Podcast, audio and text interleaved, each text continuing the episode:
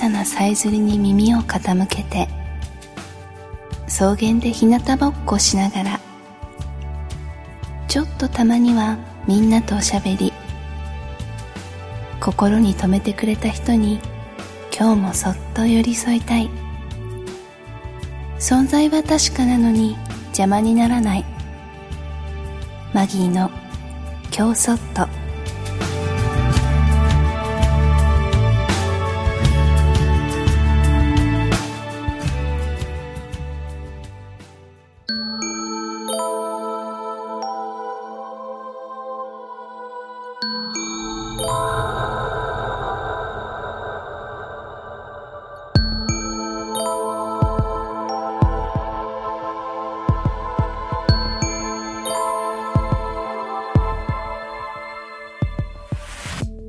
今日はそっとノロウイルスについてささやかせて。毎年11月頃から翌年の4月にかけてノロウイルスの感染を原因とするウイルス性のオットゲリ症が流行します。特に子供たちが集団生活を送っている施設では内部で人から人に感染し爆発的に流行することがあります。ノロウイルスの感染症は、牡蠣などの二枚貝の生殖による食中毒が有名ですが、集団感染の大半は誰かがまずノロウイルスに感染し、施設内で人から人へ感染して広がっていくというものです。主な症状は吐き気、嘔吐、及び下痢です。潜伏期間は短くて十数時間から数日で、症状の持続する期間も数時間から数日と短期です。もともと他の病気があったり、大きく体力低下している場合は重症になることがあります。また、稀に嘔吐したものを喉に詰めて窒息することがあるので注意してください。治療法ですが特効薬はありません。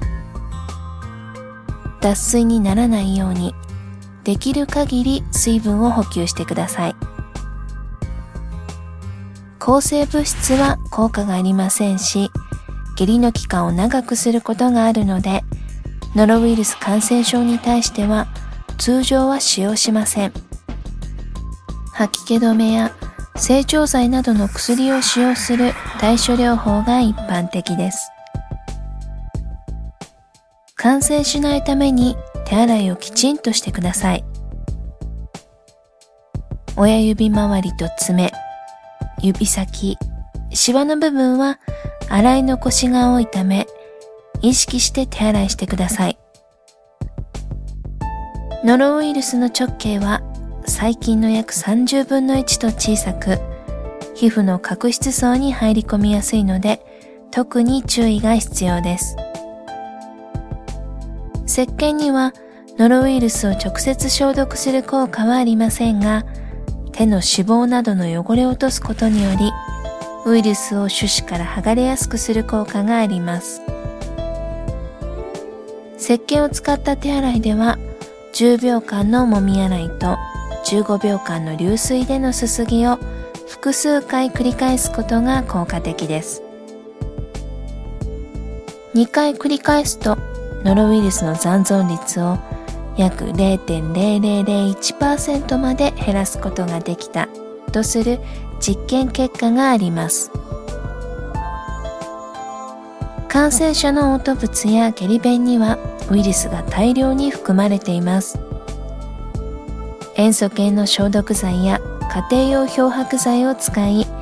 マスクと手袋を着用の上、感染が広がるのを防ぐために手早く処理する必要があります。処理しない人は3メートル以上離れてください。貝類の生殖はノロウイルス感染の原因になります。高齢者や乳幼児は避けることが無難でしょう。まずは予防からしっかりして、ノロウイルスからあなたを守りたいなマギーでした。